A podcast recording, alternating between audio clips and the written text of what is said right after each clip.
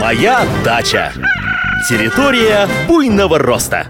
Здравствуйте, здравствуйте! В эфире информационно-познавательная, садово-огородная и цветочно-декоративная программа «Моя дача». В студии Михаил Воробьев. Сегодня мы поговорим о тех комнатных растениях, которые по счастливому случаю оказались вывезены своими хозяевами на дачу. Конечно, на вольном воздухе им будет лучше, чем в душной квартире, но нужно помнить и об особенностях выращивания комнатных растений вне дома.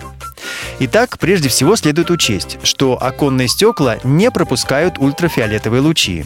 И если комнатное растение сразу же поставить на открытое место, то на листьях появятся солнечные ожоги.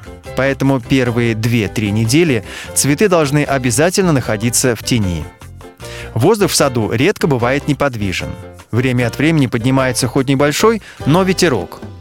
А это значит, цветы начинают испарять больше воды – Следовательно, поливы должны быть более частыми. Хотя в этом деле у садоводов есть хороший помощник – теплый летний дождь. Он, кстати, не только поливает растения, но также смывает с листьев пыль и грязь. В условиях открытого грунта домашними цветами вполне могут заинтересоваться всевозможные вредные насекомые. Например, слизни очень любят сочные листья орхидей и проедают в них довольно большие дырки. На молодых побегах декоративного послена можно частенько встретить зеленую тлю, а лилейный жук регулярно посещает гипиаструмы. Впрочем, на открытом воздухе растения можно без особых проблем обрабатывать любыми сильнодействующими пестицидами, использование которых в комнатных условиях категорически запрещено. Обычно опрыскивание проводят незадолго до возвращения цветов на подоконник. Таким образом, могут быть легко побеждены столь серьезные вредители комнатных растений, как паутинный клещ, трипс или щитовка.